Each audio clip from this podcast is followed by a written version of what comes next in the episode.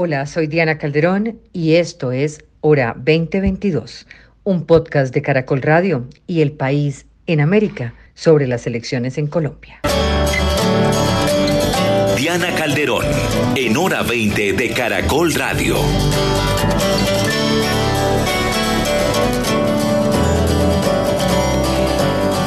Bienvenidos a Hora 20, a un nuevo programa hoy. Gracias por estar con nosotros. Este es el episodio 22 de la hora 2022, la hora de elecciones. Vamos a hablar esta noche con cuatro candidatos al Senado de la República, dos que buscan llegar por primera vez y dos que intentan mantenerse en el legislativo. Hablaremos de sus motivaciones para seguir, de llegar al Congreso también, de los desafíos para recuperar la legitimidad y la confianza. Vamos a hablar de su visión de país, del primer proyecto que impulsarían y de sus propuestas en materia de seguridad, de economía, de medio ambiente, una mirada al papel que generan, que ejercerán como oposición o como parte de un gobierno. Angélica Lozano, senadora por la Alianza Verde, candidata al Senado por la Coalición de la Esperanza. Angélica, muy buenas noches. Buenas noches, qué gusto estar acá, Diana. También del Senado, Iván Cepeda, del Polo Democrático, candidato ahora por la lista del Pacto Histórico. Buenas noches. Buenas noches, Diana. Muy agradecido por esta invitación y saludo a Angélica, a Carlos y a Claudia. Les deseo muchos votos el próximo domingo. Y los nuevos, Carlos Negret, candidato al Senado por la lista del nuevo liberalismo. Carlos, buenas noches. Diana, muy buenas noches. Muy buenas noches a Angélica, a Claudia y a Iván, que tuvimos que trabajar y trabajamos juntos en muchos temas y yo sé que desde el Congreso lo vamos a poder volver a hacer. Así es, también con nosotros Claudia Carrasquilla, candidata al Senado por la lista de Cambio Radical. Claudia, buenas noches. Eh, Diana, buenas noches. Eh, un saludo muy especial a usted, a los oyentes, al eh, senador Iván, a la senadora Angélica y a Carlos, muy especial también un saludo.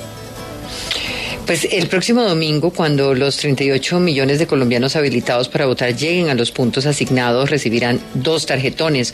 Uno de ellos será para el Senado. A través de esta votación se buscará la renovación de la Cámara Alta, que se encuentra conformada por 108 eh, curules y siete comisiones donde se desarrollan labores legislativas de control político, elección de funcionarios, así como el judicial a través de la comisión de acusaciones. No obstante, el Congreso sigue siendo una de las instituciones hoy con el mayor desprestigio.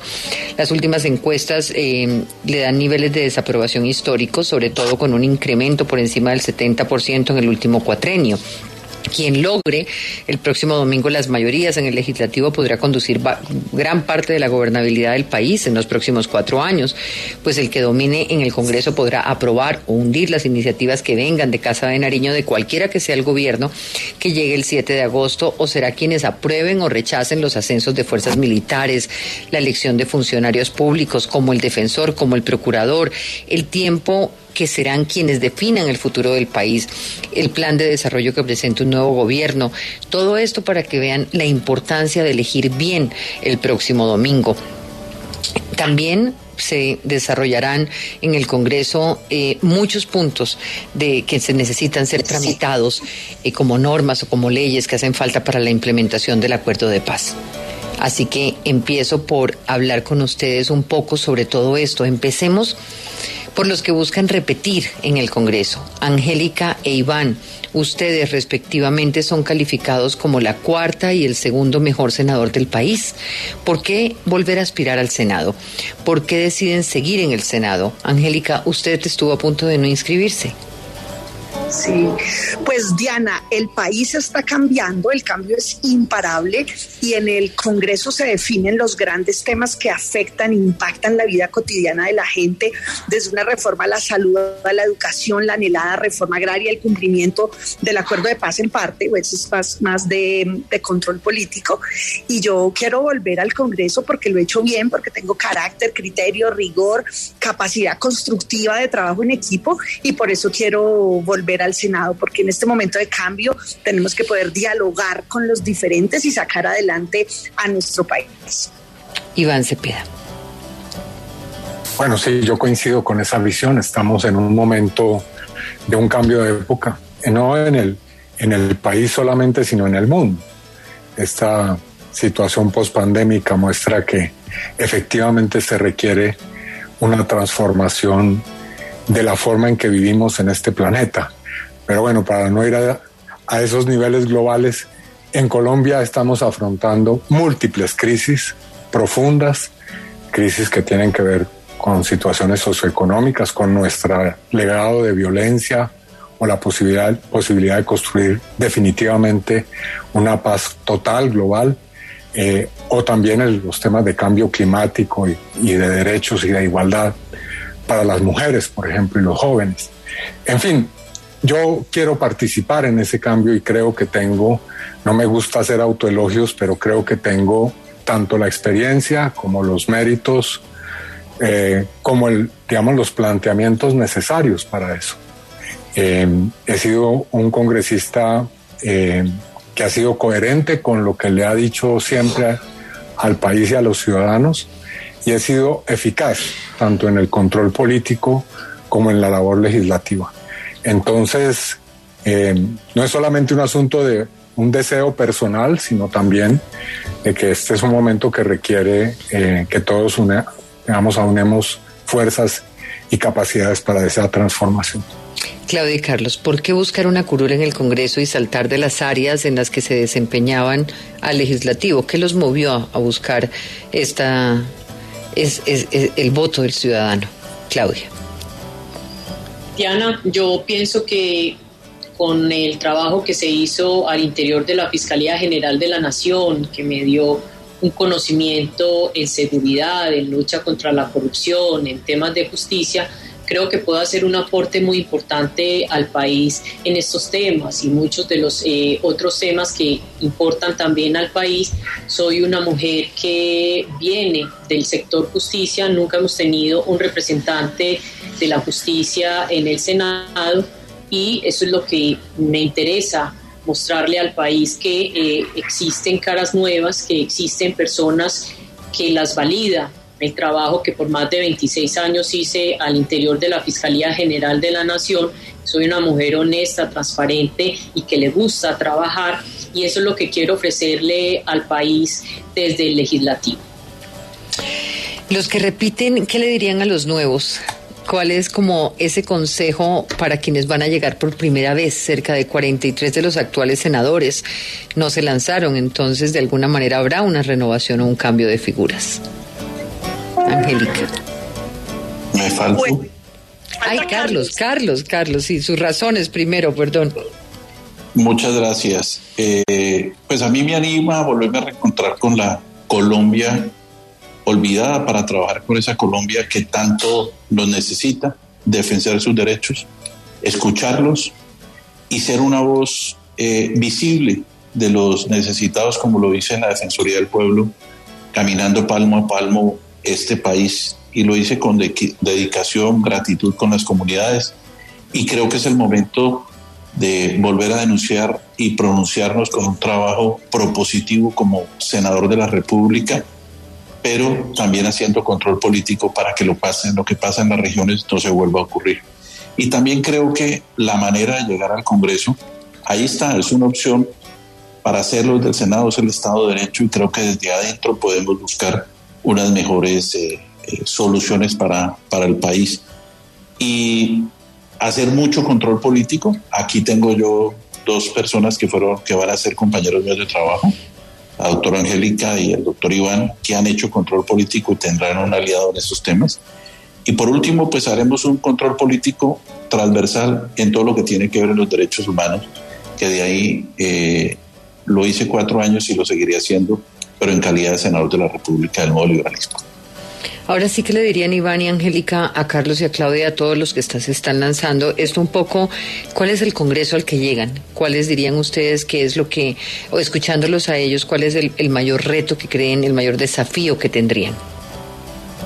Bueno, en este momento de turbulencia y de cambio eh, se necesitará la capacidad constructiva de todos y la capacidad de encontrar puntos en común para lograr sacar adelante decisiones. Una corporación pública toma las decisiones en forma colegiada, de modo que esa capacidad de ceder, de contraargumentar y de reconocer parte de la razón en el otro y ceder de la propia eh, será vital en esta etapa porque hay problemáticas acumuladas reformas pendientes que este gobierno no impulsó y la realidad del país y del mundo mismo eh, tras la pandemia y ojalá se pueda desactivar y contener pronto porque los efectos económicos de, una confrontación en Rusia y Ucrania pues los vamos a vivir como ya por otros fenómenos lo hemos traído. Entonces se va a necesitar mucha capacidad de escucha, de interlocución y de diálogo en medio de la diferencia. Esa es una realidad siempre y esta vez será mucho más. A mí me gustaría preguntarles... Eh, a Claudia, por ejemplo, eh, usted viene de, un ejercicio en la fiscalía. Me pregunto en, el crimen organizado, en toda esta, en toda esta área en la que usted venía trabajando, eh, se encontró, supondría, con algunos elementos de corrupción. me gustaría saber qué cambiaría, qué propondría usted de cara a una reforma a la justicia para evitar eh, esas filtraciones, para evitar la manera como los tentáculos desde el mismo poder eh, impiden el ejercicio de la justicia. Eh, Diana, es precisamente luchar contra la cooptación de Estado que nosotros la vivimos durante todas las investigaciones que nosotros adelantamos y hay que eh, aumentar. Yo sé que esto suena a populismo punitivo, pero hay que aumentar las penas cuando se presentan hechos de corrupción, cuando eh, el Estado o esos miembros del Estado no cumplen a cabalidad con esa misión que tienen constitucional de defender el orden y la seguridad. Y si es del lado de los fiscales, pues de igual manera también unas sanciones y unas penas severas. De igual manera, eh, también pienso que hay que luchar frontalmente contra la corrupción y para la corrupción, de igual manera, hay que aumentar las penas, hay que prohibir que estos eh, delincuentes que eh, se roban el erario del país, pues terminen en la casa paseando y como ocurrió con Carlos Mato, que si bien es cierto, él estaba en una prisión, pues también es cierto que dada esa corrupción que lastimosamente hay en el IMPEC, pues él se paseaba como Pedro por su casa. Pero además de ello hay que tocarle los bolsillos a los corruptos y hay que implementar una investigación paralela a esa investigación penal de delitos contra la administración pública de extinción de dominio donde se le puedan ocupar y extinguir todos los bienes que ellos adquieren con esos dineros del erario público. ¿Qué pasó con la denuncia y la investigación que tenía usted en la Procuraduría por eh, acoso laboral? Está en la práctica de pruebas eh, donde han estado recogiendo varios de los eh, testimonios de varios de los funcionarios que yo he propuesto que se les escuche, como también las partes lo han propuesto que la verdad eh, no es eh, como se ha dicho en los medios de comunicación y no es porque ellos mientan, sino porque esa fue la verdad que esas funcionarias quisieron eh, presentar. Realmente, si no es verdad, ¿con qué propósito cree que lo hicieron? de salir a los medios de comunicación, perjudicar el compromiso que yo tengo, mis aspiraciones, porque ellas sabían que yo tenía una aspiración política pero eh, realmente ellas, eh, yo cuando estuve como directora, pude observar situaciones irregulares por parte de las dos funcionarias que me denunciaron por acoso laboral. Las denuncié en su momento y esa es la persecución laboral cuando el funcionario no cumple a cabalidad con su función, valga la redundancia, y cuando yo las denuncio, entonces ellas en retaliación me denuncian por acoso laboral. ¿Están bien las, las eh, aspiraciones políticas desde la rama judicial? Yo no le veo eh, que haya una, eh, pues que se haga o que se presente mejor un contrasentido en que desde la rama judicial uno no pueda pasar a lo político, porque precisamente esa formación que uno recibe en lo judicial, esa formación que uno recibe en la lucha contra la corrupción, en mi caso, la lucha contra la criminalidad que le da las herramientas para hacer propuestas en seguridad urbana y rural, creo que es lo que le permite, o en mi caso, me gusta aspirar al Senado para tratar de presentar unos eh, proyectos de ley basados en propuestas de seguridad, lucha contra la corrupción y eh, una reforma a la justicia integral. Carlos Negret, usted recorrió el país, eh, sacó cientos, miles de alertas y una de las, de las grandes labores que hace la Defensoría, la que usted hizo, la que se sigue haciendo, es una y otra vez alertar sobre lo que va a pasar y termina pasando, porque no hay una reacción en esos territorios. ¿Qué haría desde el Congreso para que eso cambie? Pues eh, haríamos un, primero un trabajo para seguir fortaleciendo una entidad como la Defensoría del Pueblo, en el sentido de más personal en lo que tiene que ver con el sistema de alertas tempranas. Entre más personal tengamos en las veredas, en los corregimientos, en los ríos, en los mares, en los barrios marginales, eso le va a servir de insumo a la parte técnica de la entidad para que pueda emitir las alertas tempranas. Pero también tengo que decir uno, que... uno podría pensar que ahí habría un aumento de burocracia sin que las alertas tengan un efecto concreto, porque la preocupación que planteo acá y es en defensa precisamente de esas alertas, porque no hay un solo caso que no, que no ocurra en este país que haya tenido una alerta previa. Y sin embargo, ocurre. Ya, ya. Lo que en, en el área del sistema de alertas tempranas siempre nos va a hacer falta personal, personal técnico en territorio, porque esa es la manera que se puede evaluar el riesgo.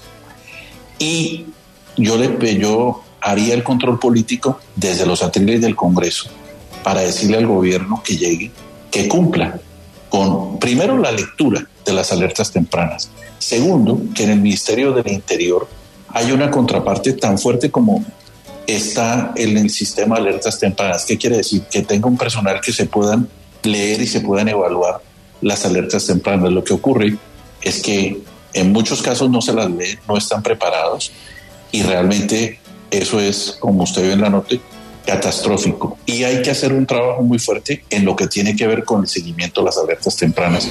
Yo no me, yo no me quiero referir a, como usted bien lo anota, Diana, a cuántas alertas, cuántas veces les dijimos van a asesinar a fulano de tal, van a pasar por aquí las disidencias de las FARC y va a haber un acto de terrorismo. Y yo lo que creo es que, eh, como lo hemos hecho y lo seguiremos haciendo, vamos a decir la verdad si nos cueste popularidad. Y las alertas tempranas son para cumplirlas, no son para objetarlas. Y ese es el gran problema, un, pro, un problema de cultura de todos los gobiernos y de todas las personas que han pasado por el Ministerio del Interior. Iván, Angélica, ¿con qué país se encontraron en esta campaña? ¿Qué tanto se ha transformado el país en estos cuatro años? Están en una campaña pospandemia, una campaña después de movilizaciones sociales. Esa Colombia en la que están haciendo esta campaña hoy, ¿qué tan diferente es de la Colombia en la que hicieron campaña para las elecciones pasadas? Mucho. El, el estallido social con la reacción al pandemia tiene a los colombianos tristes, Diana. Hay una, un sentimiento de hastío de la clase política en general, de los gobiernos que nos han sucedido. Eh, hay, hay escepticismo, hay poca credulidad y entonces ese descontento más una gravísima necesidad de deterioro de las condiciones de vida de las mayorías. Hay 21 millones de colombianos sobreviviendo con 330 mil pesos. Hace que, que haya un clima muy tenso, muy duro y que además las perspectivas de arranque del próximo gobierno, sea cual sea, pues tiene que llegar a buscar, por ejemplo, cómo cubrir desde un ingreso solidario que se agota al final del año y, y ese es el país que va a encontrar el nuevo Congreso. Colegas como Negreda, al que me encantará estar con él, gran amigo, al que admiro, y, y, como Claudia y por supuesto tantos otros. Entonces se van a necesitar inteligencias múltiples, comenzando por la inteligencia emocional, Diana, incluso, para lograr asumir eh, costos, medidas impopulares como las que mencionaba Carlos y, y la necesidad de articularse en, en, torno a soluciones que falta ver, por supuesto, quién será el, el gobierno que lidere esas agendas. Iván Cepeda. Bueno, yo yo creo que evidentemente estamos ante un cambio, como lo decía, de época y, eh, entre los rasgos que yo destacaría es que es evidente que hay una, eh, una, un hastío del uribismo. Yo creo que eso es una, un rasgo político que ha marcado esta campaña y creo que la gente está cansada del reemplazo eh, de la gobernabilidad por el autoritarismo y también está cansada de la guerra y de la violencia. Hay un hastío, hay un repudio general a todo tipo de violencia, a pesar de que obviamente la violencia continúa y lamentablemente en ese terreno hemos tenido un retroceso inmenso después de lo que se había logrado comenzar a cambiar después del acuerdo de paz del 2016. Entonces, yo noto que hay un repudio evidente hacia la violencia que requiere una política de paz y esa va a ser mi tarea esencial en el Congreso, eh, una política de paz mucho más ambiciosa de la que hemos visto hasta ahora, que yo denominaría de paz total, es decir, de intentar en los próximos años no solamente implementar el acuerdo, que es una prioridad, sino también los diálogos con el Ejército de Liberación Nacional a la mayor brevedad posible e incluso la desmovilización de las llamadas disidencias y también eh, el sometimiento a la justicia de estructuras criminales como el Clan del Golfo y la Oficina de Envigado. Ya usted se mandó ahí con su visión de país y con su primera propuesta. Ahí tendría que preguntarle entonces si, si, tiene ya claro cuál sería el primer proyecto que usted radicaría el próximo 20 de julio. ya sabemos que su bandera va a ser esa. Nuestra bancada, el Pacto Histórico, va a presentar un, un paquete que hemos denominado de choque, que tiene tres componentes que no voy a explicar en detalle sino en, bueno, en el transcurso de la conversación tal vez, pero primero reforma del Congreso, segundo eh, una política eh, agresiva en materia social y económica para reactivar el empleo, para rescatar el tema eh, de la crisis alimentaria que está viviendo el país y por supuesto la paz. Y en materia de paz vamos a proponer un nuevo fast track, es decir, un nuevo procedimiento especial, porque si bien es cierto que se ha logrado legislar y esa tarea la hemos cumplido eh, de manera, yo diría que heroica, Angélica, en el Congreso, eh, hay, falta todavía legislar en materia del acuerdo de paz, pero también eh, vamos a proponer una modificación de la ley 418 del 97, que es la que rige eh, y ordena los procesos de paz para que sea mucho más expedito, obviamente sin perder el rigor de las conversaciones o negociaciones. Y por supuesto habrá que revisar la ley que tiene que ver con beneficios para el sometimiento a la justicia de organizaciones del, eh, para el crimen organizado y para estas, estos eh, grupos armados del narcotráfico. Eh, doctor Cepeda, en términos de la reforma al Congreso, ¿cuáles serían las bases de esa reforma? Yo creo que ya aquí hemos dado esa lucha y quiero rescatar la muy valiosa labor que se hizo en torno a la consulta ciudadana contra la corrupción, que fue una iniciativa de la Alianza Verde y que hemos intentado rescatar a pesar de que se hundió a través de un debate de control político, en fin. Eh, pero ya están las bases de esa reforma. Lo que hay es que ponerla en práctica rebaja salarial, régimen eh, laboral serio, con un control eh, muy fuerte tanto de los ciudadanos como de los órganos competentes en esta materia, eliminar instancias del Congreso que son absolutamente decorativas, inútiles, como la Comisión de Investigación y Acusación de la Cámara de Representantes, y lo más importante de todo, más allá de cualquier, estas otras son arandelas, pero lo fundamental es lograr que el congresista deje de ser un lobista de contratación pública. Es decir, creo que hay que tajantemente prohibir que los congresistas se paseen por los ministerios levantando contratos y haciendo lobby de contratación. Porque si a la función de control político y de legislar se le agrega la función de lobista de contratos, es por ahí por donde comienza todo el resto de la historia de este ciclo interminable de corruptelas. Así que creo que hay que crear eh, unas medidas muy concretas para que al congresista le quede terminantemente prohibido hacer cualquier gestión de lo que se llama por las regiones o por la ciudadanía. Esas son funciones que a mi modo de ver deben tener unos canales que impidan totalmente la clientela y que el congresista se convierta en un árbitro de contratación pública. Frente a dos propuestas que ha planteado Iván Cepeda, me parece interesante ver si ustedes apoyarían eh, una vez elegidos en el Congreso esas propuestas. Y voy con Claudia Carrasquilla para preguntarle, porque usted precisamente conoce y también Carlos en, el tema de territorios, cuando habla de eh, abrir una posibilidad de diálogo con el ELN, de acabar con todos estos grupos criminales, pero por la vía de un sometimiento o, eh, y de una política, digamos, más integral que en los que se permita la posibilidad de que todas estas bandas y todas estas personas que están actuando al margen de la ley, que están volviendo sangre los territorios, puedan entrar en un proceso eh, judicial con unas características distintas a las que hoy tenemos. Claudia, ¿estaría de acuerdo con esa posición?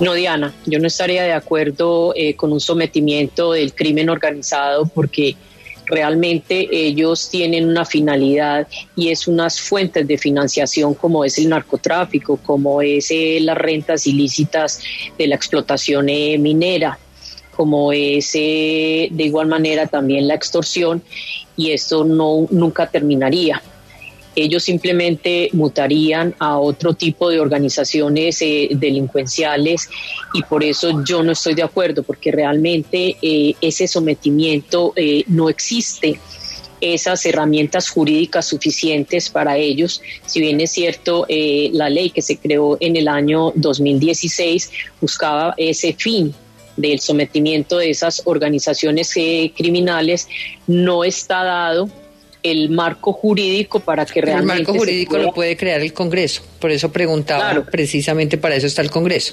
Eh, digamos, eh, mi pregunta es sobre la posición, digamos, filosófica frente al tema. Si, si no es por esa vía, eh, ¿cuál sería la vía y cuál sería el instrumento para luchar contra algo que definitivamente no hemos logrado acabar? Es que nunca se va a acabar. La criminalidad realmente nunca se va a acabar porque ellos buscan como fuente de financiación, como lo venía señalando siempre cualquier renta criminal.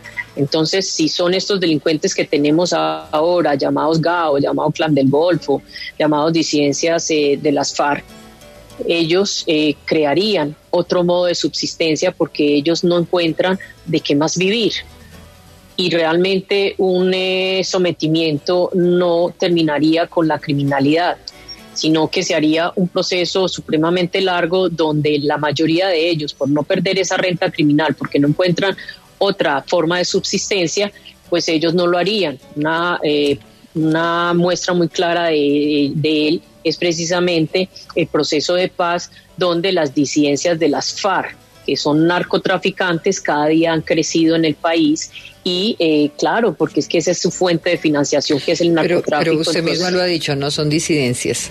O sea, el grueso por eso, del proceso. Son narcotraficantes. Entonces, eh, por eso le, le hacía.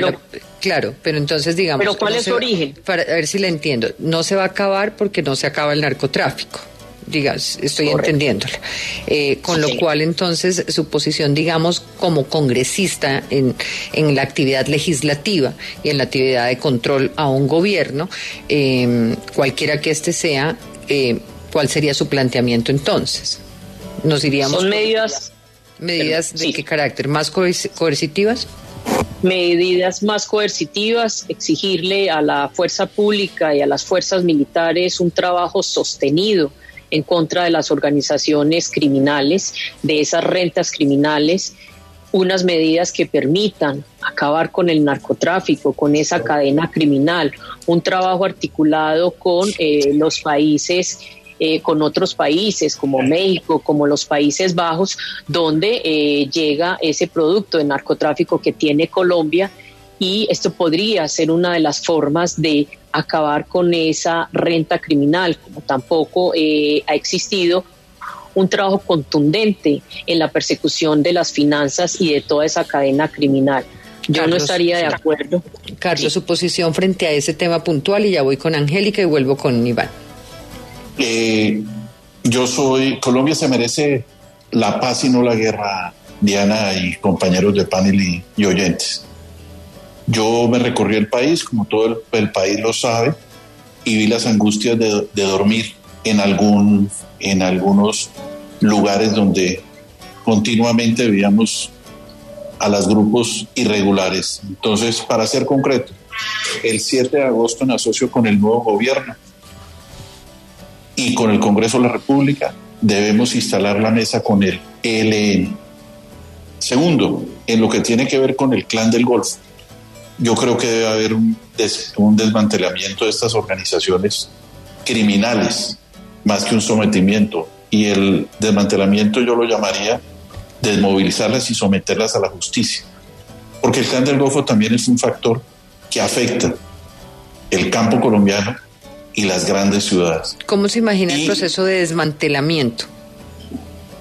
Eh, en este país ya no nos falta dialogar y escucharnos y nos toca dialogar y escucharnos entre los colombianos.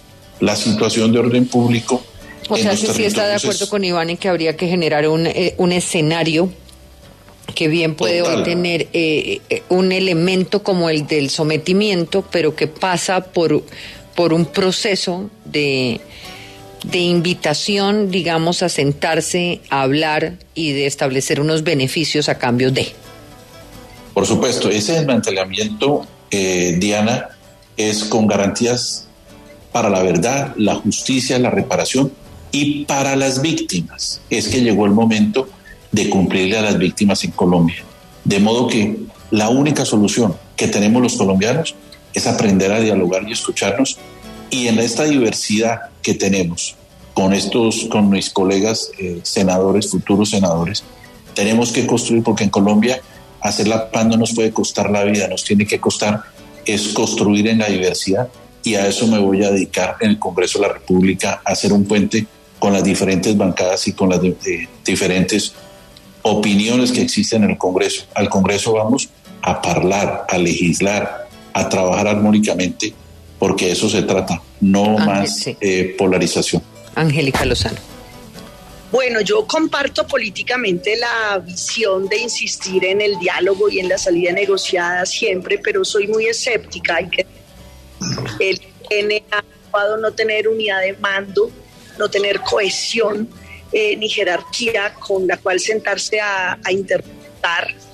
Y hace eso muy difícil de entrada, más su actuar constante siempre contra, contra la gente. Acabamos de vivir un paro armado que sí existió, eh, encarnizado contra la, población civil, perjudicando, y, creo que es, es complejo llevarlo a la práctica sobre las palabras, digamos, distintas tanto de Iván como de Carlos, creo que la realidad de estos grupos ilegales, bandas criminales que no tienen motivación política, pero que tienen cada vez control territorial, porque en este el de la seguridad, el, el presidente Duque con el postulado del uribismo de la seguridad democrática, pues digamos, fracasó eh, y no se coparon los espacios regionales en muchos de los casos cuando las FARC se desmovilizó, eh, implican un desafío que nos lleva a otro tema que tiene que ver con la visión que usted planteaba, y es que Colombia tiene la autoridad moral por los muertos que ha puesto, la corrupción que ha padecido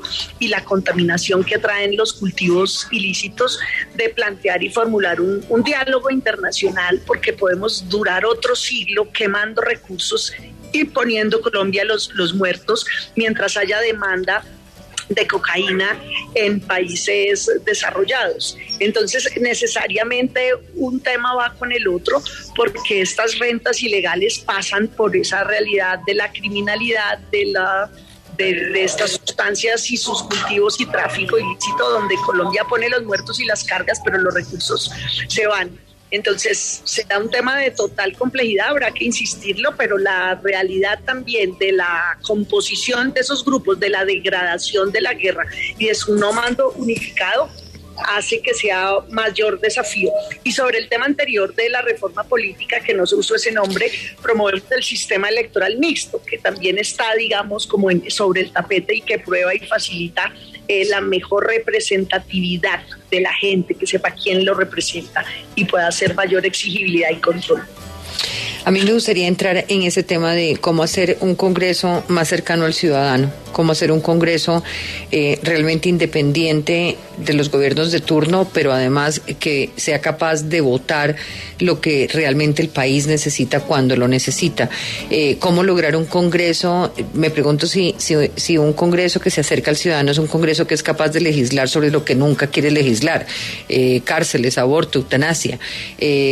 ¿Cómo, ¿Cómo se imaginan cambiar ese Congreso y hacerlo un Congreso que realmente responda a lo que el ciudadano necesita sentir y creer que es el Congreso. Ya, si me permites antes una alusión a lo que ha dicho la ex fiscal Claudia Arrasquilla. Bueno, en realidad llevamos décadas en esto. Es decir, hasta la sociedad está demostrado esto ha sido la historia del fracaso a un altísimo costo. Me refiero al narcotráfico y a todas esas organizaciones. Eh, y, un precio que han pagado fiscales, en primer lugar. Han muerto muchos fiscales en esa lucha.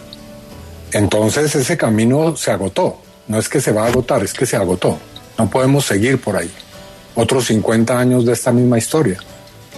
Eh, y entonces, por supuesto que el Estado tiene el deber de combatir, reprimir, acabar ese tipo de organizaciones, pero hay que ensayar otros caminos. Entre otras cosas, eso no es nada novedoso, eso ya se ha hecho.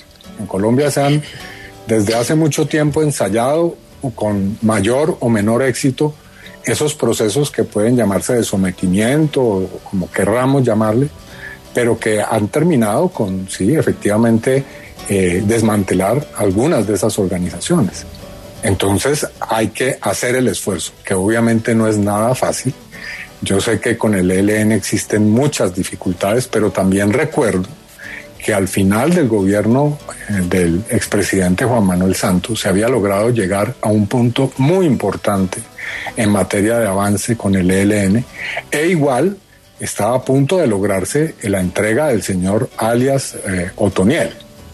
Y ese fue un asunto que discutimos hasta la saciedad con el exfiscal Néstor Humberto Martínez, que se empeñó de una manera bastante terca y negligente en presentar esa ley que eh, es quedó tan mal hecha que le va mejor a las personas que se sometan eh, a la justicia ordinaria que con esa ley que es todavía mucho más, eh, agrava mucho más las penas de lo que eh, está en el Código Penal.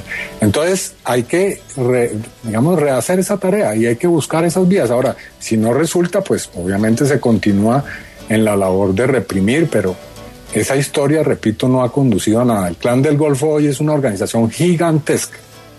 De lo que han dicho los obispos de la Iglesia Católica del Pacífico es que controlan el departamento del Chocó, cosa que el gobierno todavía de manera terca se empeña en negar. Pero en el Chocó eh, hay un imperio del Plan del Golfo, para no mencionar otros departamentos. Es la organización más poderosa que hay en el país.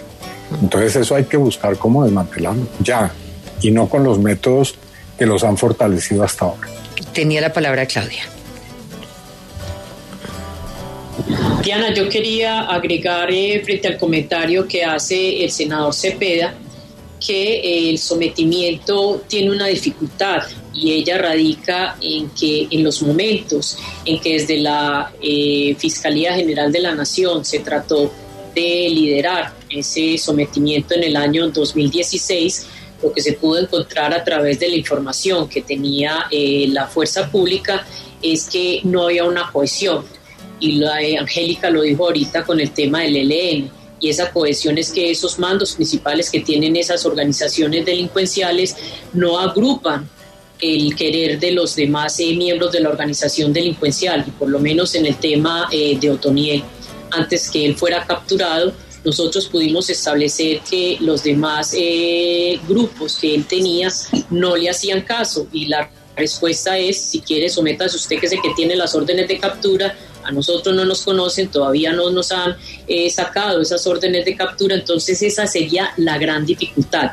Sin embargo, por eso se expidió posteriormente el decreto en el año 2020, donde ese sometimiento se buscaba la alternativa de hacerlo de manera individual para que se le ofreciera a esos miembros de esas organizaciones delincuenciales esa posibilidad de sometimiento, pero tampoco ha sido exitoso y no ha habido el interés de parte de esos miembros de esas organizaciones para someterse.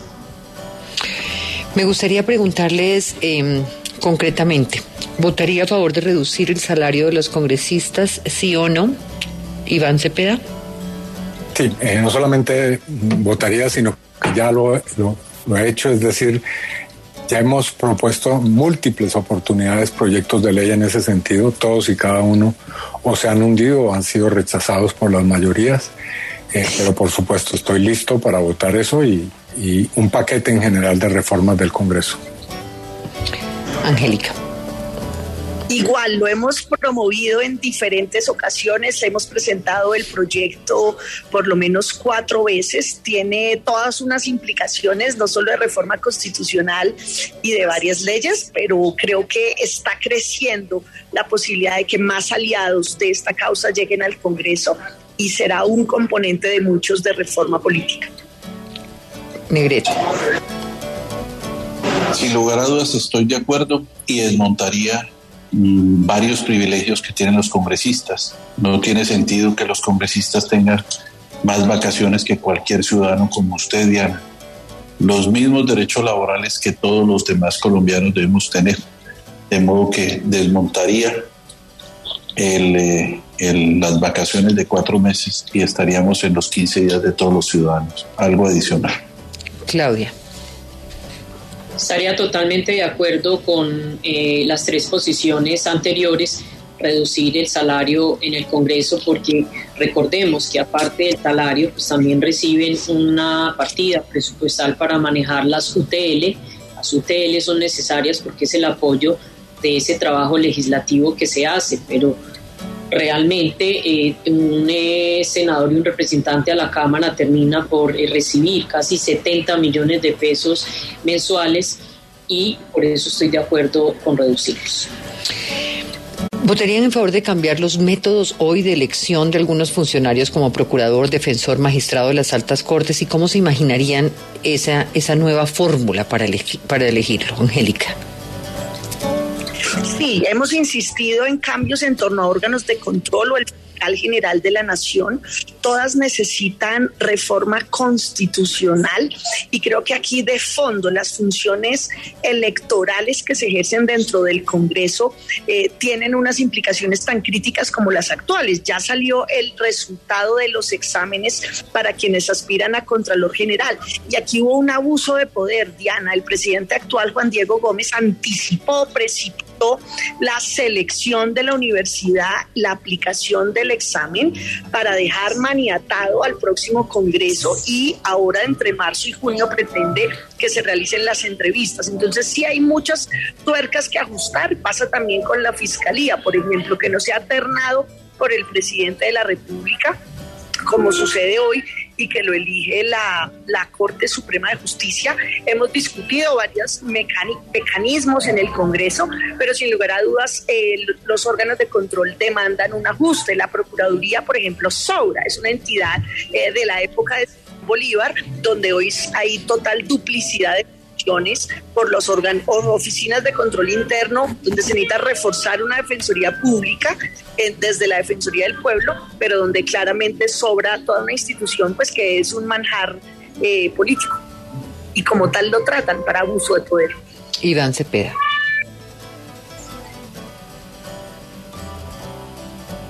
Me dice la palabra a mí, ya sí. no, no alcanza a escuchar porque se entrecortó.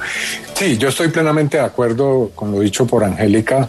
Eh, pero digamos aquí el asunto esencial es que tal y como está diseñada actualmente esa elección, eh, rompe eh, de manera abierta con el principio de independencia de los poderes públicos.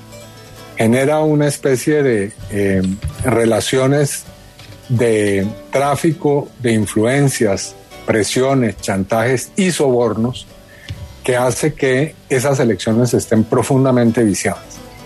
Eh, entonces, digamos, para no ir muy lejos, basta ver con lo que ocurre con la actual situación de la Fiscalía y de los órganos de control. Pero bueno, yendo más allá de esos casos puntuales, habría que diseñar unos mecanismos de elección que respeten la independencia del Poder Judicial y también, por supuesto, que los organismos de control no tengan ninguna posibilidad eh, de que eh, sean elegidos por quienes deben controlar. Es increíble que los congresistas tengamos que elegir a quienes nos pueden investigar, por ejemplo. Eso ya de antemano genera un vicio enorme. Perverso, sí. Y prácticamente yo creo que ahí habría una, un impedimento que todo el mundo debería hacer de entrada. Es decir, ¿cómo vas a elegir un procurador? ¿Cómo vas a elegir un contralor que el día de mañana puede iniciar una investigación en tu contra? Entonces, creo que hay que por buscar ejemplo, fue elegido por el carriles. Congreso. Frente a eso, ¿cómo lo cambiaría? ¿Y si es deseable ese cambio? No, yo creo que el cambio debe hacerse. Yo incluiría la participación ciudadana en el, en el proceso. Creo que a esta elección le hace falta la ciudadanía, las organizaciones civiles. Yo promovería, en- vuelvo y repito, en la diversidad que está en este panel, audiencias públicas y remisión de conceptos de ciudadanos. En algunos casos, y aquí tengo a Angélica, que cuando fue mi elección en el 2016, eh, fue, fue, muy, fue muy crítica de, de que yo llegara. Y a la gente hay que darles oportunidades y el trabajo de mucha gente, la parte técnica de la entidad, puede hacer una, una muy buena labor. Pero creo que se podrían hacer unas modificaciones, no me cabe la menor duda. Pero reitero, Diana, participación ciudadana con las organizaciones en el proceso, con audiencias públicas y la, una remisión de conceptos ciudadanos, porque hay veces uno no sabe muchas cosas de los que eh, llegan a estas posiciones. Claudia Carrasquilla. Yo propondría de igual manera, eh, como lo dijo el senador Cepeda, que, por ejemplo, para la elección de fiscal general de la Nación se hiciera una propuesta o se presentaran esas ternas de las facultades de derecho de las universidades en el país, como también de los eh, colegios de abogados, porque un fiscal general de la Nación tiene que tener una competencia y una formación en derecho penal no como se trató de hacer ahora con esa reforma a la justicia que lo único que buscaba era eh, pretender que ciertos funcionarios pudiesen llegar a la Fiscalía General de la Nación. Y estoy de acuerdo también en cuanto a la elección de procurador y contralor no se haga desde el Senado, porque eso es una perversidad y uno desde la Fiscalía observaba cómo no había independencia para que ni la Contraloría ni la Procuraduría pudiera hacer esa investigación, porque eh, habían hecho anteriormente lobby para que esos eh, bancadas de esos partidos eh, políticos pues los eligieran. Muy bien. Eliminar la comisión de acusaciones. Intentamos, Diana, con el Tribunal de Aforados y hay que perseverar en ello. Los aforados desde fiscal y magistrados deben salir de este antejuicio político que solo tiene razón de ser en un sistema presidencialista para el presidente.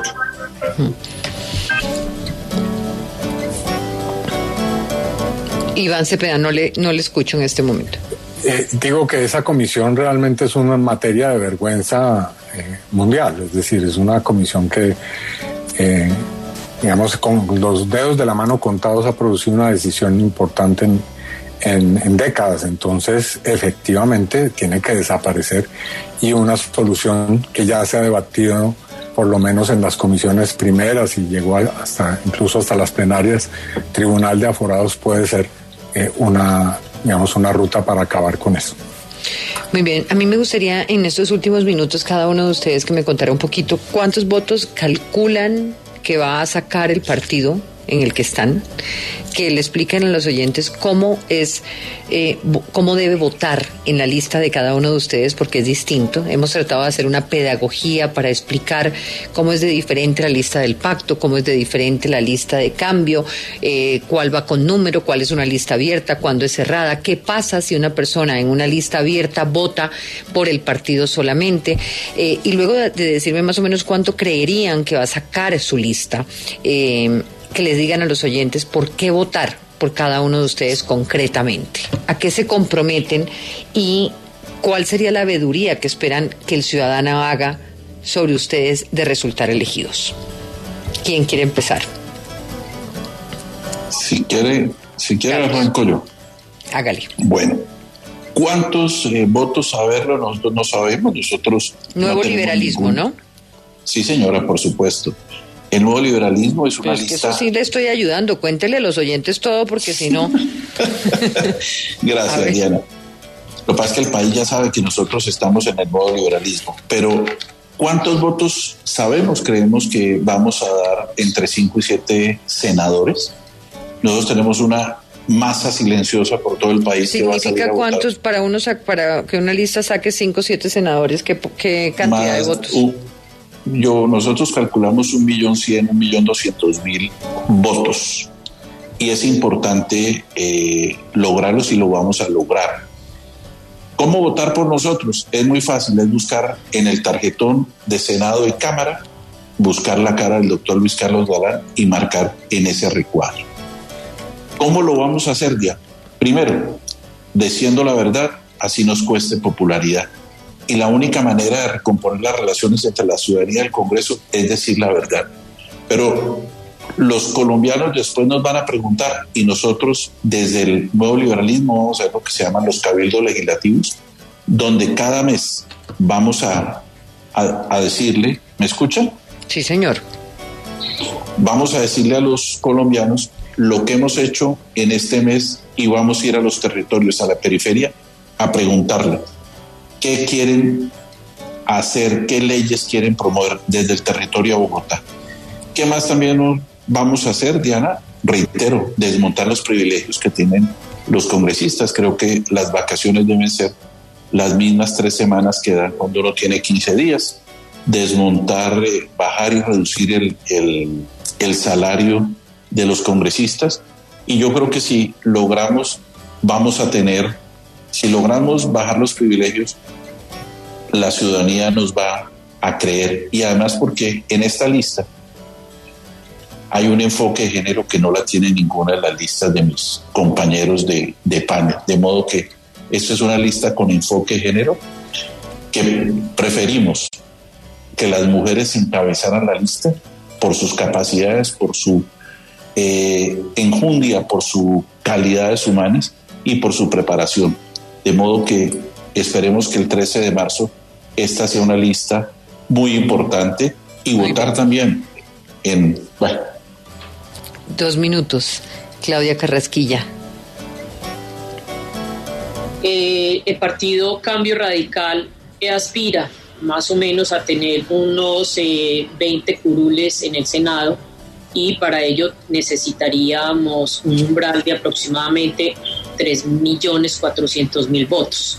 ¿Cómo se marca para votar eh, por el Senado para cambio radical? Pues, voto preferente y los ciudadanos el 13 de marzo tendrían que marcar el logo del partido que es CR, color rojo y azul, y marcar la casilla por el número del senador que ellos quieren elegir y cuando estamos hablando de Cámara es exactamente lo mismo, pero lo primero que deben hacer es pedir el tarjetón para el Senado Nacional y el tarjetón para la Cámara de Representantes. Eh, de igual manera, eh, lo que si solamente marcan el logo del partido, pues esos votos se sumarían al partido y no se sumaría a ese candidato que quieren ellos que los represente en Cámara o en Senado. Angélica. Bueno, yo soy la 10, la 10 como el pie Valderrama, Maradona, Pelé, James, la 10 Entonces, el Partido Verde y la Esperanza está de primero, arriba, en la esquina superior derecha. Entonces es ponerle la X al girasol del verde y la X al 10 del pibe Valderrama que queremos los colombianos.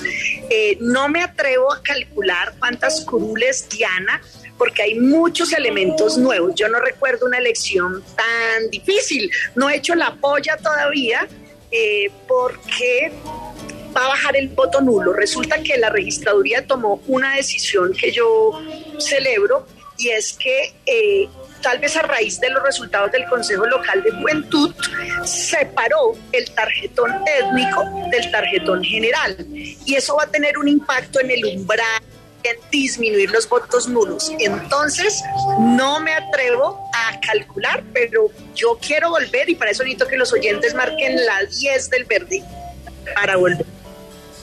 Iván Cepeda. Bueno, yo ya di las razones por las cuales creo que eh, los ciudadanos y ciudadanas pueden votar por mí y los invito a que lo hagan, pero ahora doy razones para que lo hagan por la coalición a la que pertenezco, que es el Pacto Histórico. Nosotros tenemos un programa serio, estructurado, para eh, comenzar a resolver los principales problemas del país. Eh, tenemos la idea de generar proyectos de ley y de reforma constitucional que permitan, eh, primero, atender de manera urgente los peores efectos de la crisis social que produjo la pandemia y que agudizó la pandemia, pero también de la situación que hay en millones de hogares en materia de hambre y desempleo. Eh, ya he hablado de otras propuestas, así que por eso invito a votar por ese programa más que simplemente por las personas que estamos ahí. En segundo lugar, eh, yo pues en esto no soy amigo de vaticinios triunfalistas. He visto muchas encuestas en las cuales hay eh, desde 12 elegidos hasta 25. Así que en ese rango yo creo que puede estar nuestro resultado. y para votar es muy sencillo, tenemos una lista cerrada de pacto histórico, tanto para el Senado como en la gran mayoría de las cámaras en todo el país, y son listas cremallera. Eh, tenemos una importante presencia de mujeres también en nuestras listas, es decir, el 50% son, y me disculpa Diana la publicidad política, pero aquí está el tarjetón, basta. No, no está bien. No, no, no, se me anticipó, senador. se me anticipó. Aquí está el logo del pacto, basta simplemente o marcar encima del logo o en la Búsquela, casilla, busque la negreta, apure que se acaba el programa. espéreme, espéreme, espéreme. Basta con marcar allí. Angélica, Claudia, pilas. Termino, termino la publicidad. termino la publicidad. No es algo así. Hay consulta también presidencial en el caso de, de tres coaliciones. Doctor Iván, por favor, ya no más. Se puede, no, se puede votar. Se nos acabó el Petro, tiempo. Francia Márquez. Oigan, Gracias, llevamos, eh, llevamos 22 episodios, 22 programas desde que empezamos eh, en esta carrera que cuando empezamos yo decía nos estamos anticipando a este proceso electoral. Creo que acertamos en anticiparnos para poder llegar a 22 programas hoy, terminar esos 22 programas con ustedes eh, antes de las elecciones del 13, porque ya de aquí en adelante lo que viene es eh, básicamente un programa mañana para analizar un poco toda esta situación con Venezuela y Estados Unidos, la visita del presidente de Estados Unidos y un último programa un poco de estrategas el viernes para mirar cómo finaliza, ¿no? Cómo se cierran todas estas campañas, eh, pero con candidatos ustedes son los últimos y esperamos a partir del día, del día 14 volver a empezar este ejercicio hasta que lleguemos a la segunda vuelta electoral. Eh, así que gracias, gracias a ustedes, todos los que quieran. Miren, ahí lo sacó. Muy bien. Senado Nacional. Diana, Muy bien. una- la mejor una- de las suertes. La, me- la mejor de las suertes. Que tengan una feliz noche.